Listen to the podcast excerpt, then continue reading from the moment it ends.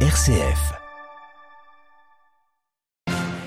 Rupture de la trêve entre Israël et le Hamas. Après une semaine de répit, les combats ont repris de plus belle dans la bande de Gaza aux grandes dames de la communauté internationale.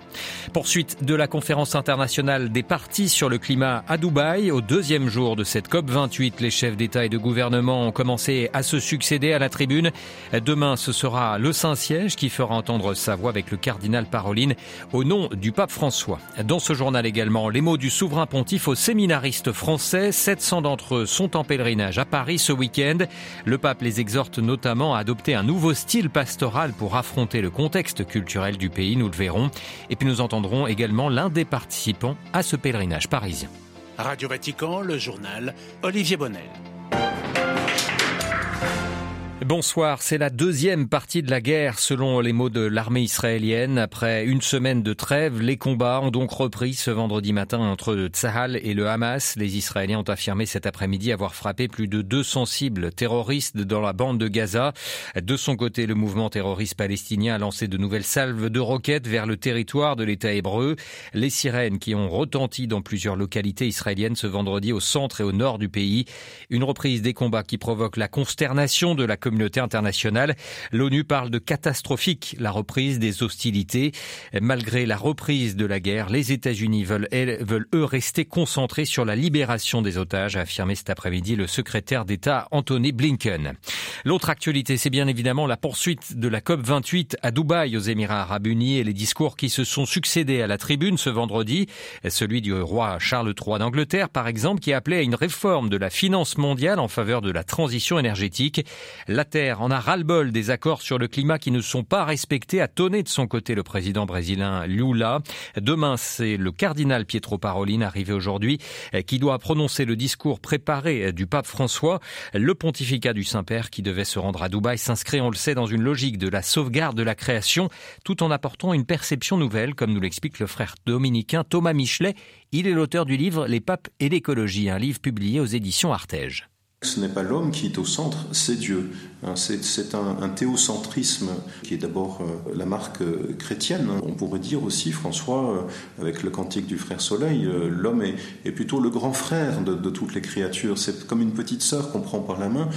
On n'est pas là pour la blesser, pour l'opprimer, pour la tyranniser, mais plutôt pour la protéger, parce qu'elle est fragile. Alors ça, c'est la, nouvelle perception de François qui est très forte dans Laudato aussi, hein, c'est cette perception que la planète est devenue un, petit être fragile, au fond le nouvel opprimé, le nouveau pauvre. Finalement, les, pauvres d'aujourd'hui, c'est les générations futures d'une part, et donc ça, s'étend non plus dans l'espace mais dans le temps. Et puis, euh, et puis c'est la planète elle-même qui devient cette pauvre petite chose entre les mains de l'homme qui lui est devenu ce, ce super puissant par sa technique, ce qui évidemment il, n'était pas auparavant. Hein. La, technique a, a, déployé la capacité humaine de manière incroyable. Hein. Avant, on aurait voulu euh, détruire la planète qu'on n'aurait pas pu. Maintenant, on en a les moyens. Et ça, ça change beaucoup, évidemment, notre approche du monde. Le frère Thomas Michelet, professeur à l'Université pontificale Saint-Thomas d'Aquin, interrogé par Marine Henriot. En ce moment historique, nous sommes invités à assumer la responsabilité de l'héritage que nous laisserons derrière nous après notre passage en ce monde, écrit le pape François sur le compte X Pontifex. Aujourd'hui, si nous ne réagissons pas, écrit le Saint-Père, ne réagissons pas maintenant, le changement climatique nuira de plus en plus à la vie de millions de personnes. Et puis parmi les annonces concrètes ce vendredi depuis Dubaï, cinq des plus gros transporteurs maritimes mondiaux ainsi que plusieurs pays comme la France, la Corée du Sud et le Danemark ont adopté tout à l'heure une déclaration commune pour promouvoir l'adoption d'un cadre réglementaire solide qui régule les émissions du transport maritime. Les signataires qui promettent de travailler à la mise en place notamment d'une norme internationale pour mesurer précisément les émissions de ce secteur.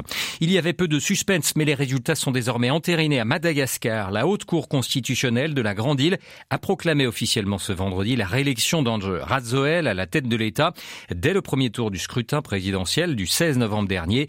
Une élection boycottée par pas moins de 10 des 13 candidats. Notre correspondante à Antananarive, Sarah Teto, était présente à la cérémonie. Après avoir rejeté la totalité des requêtes déposées par l'adversaire principal d'Andrazoel, dont certaines portaient sur la demande d'annulation du scrutin et la disqualification du président sortant, et après avoir accepté la majorité des requêtes déposées par Andrazoel lui-même, la Haute Cour constitutionnelle a déclaré vainqueur l'ex-chef de l'État avec 58,96% des voix.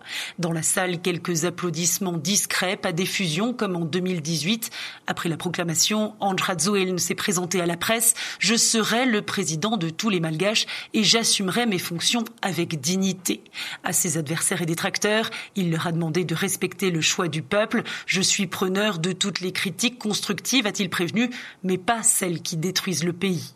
Dès la proclamation du résultat, les partenaires internationaux de Madagascar ont immédiatement publié un communiqué annonçant avoir pris acte de la publication de la Haute Cour constitutionnelle sans néanmoins féliciter le vainqueur.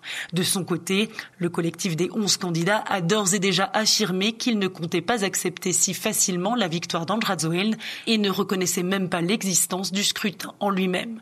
À Antananarivo, Sarateto pour Radio Vatican. Après une nuit de combat et de confusion en Guinée-Bissau, l'armée a affirmé avoir repris le contrôle de la situation ce vendredi après l'arrestation du chef de la garde nationale.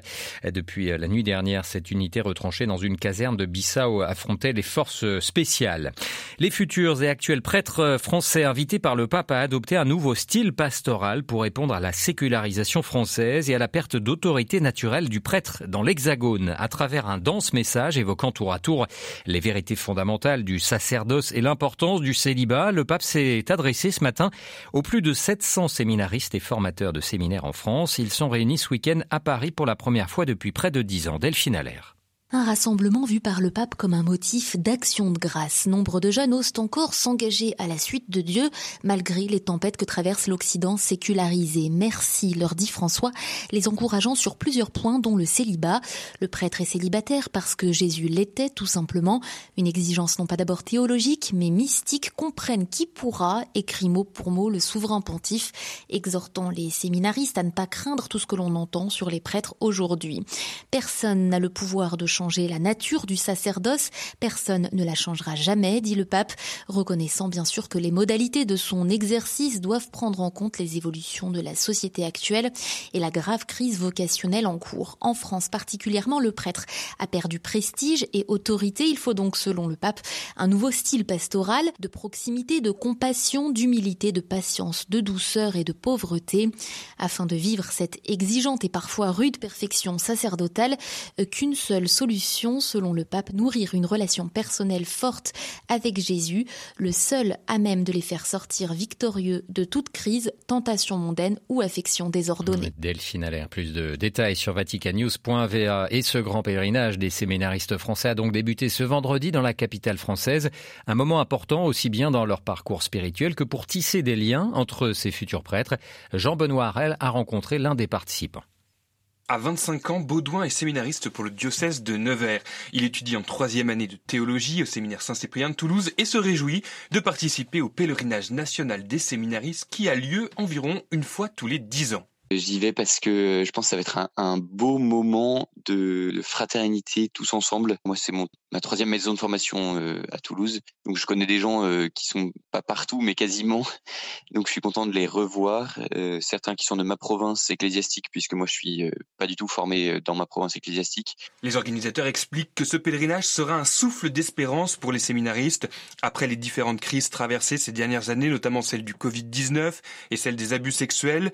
Pour Baudouin c'est surtout un moyen de nouer des amitiés qu'il gardera dans sa future vie de prêtre les amitiés qu'on tisse aujourd'hui comme séminaristes, ça sera euh, nos futures amitiés euh, sacerdotales. Et donc c'est capital, parce qu'on peut pas être prêtre seul. Euh, on a besoin de liens évidemment avec les laïcs, mais je pense qu'on a aussi besoin de liens particuliers avec les prêtres. Le pèlerinage se clôturera dimanche par une grande messe célébrée par le cardinal Aveline dans l'église Saint-Sulpice à Paris, en présence des prêtres qui formeront le futur clergé français. Jean-Benoît Harel. Et puis avant de refermer ce journal, l'Ukraine qui déplore une situation catastrophique pour ses chauffeurs bloqués à l'entrée de la Pologne et de la Slovaquie, où des millions de camions sont toujours coincés. Les routiers slovaques qui ont entamé à leur tour ce vendredi le blocage de l'un des postes frontières avec l'Ukraine afin de protester contre la concurrence déloyale de leurs homologues ukrainiens.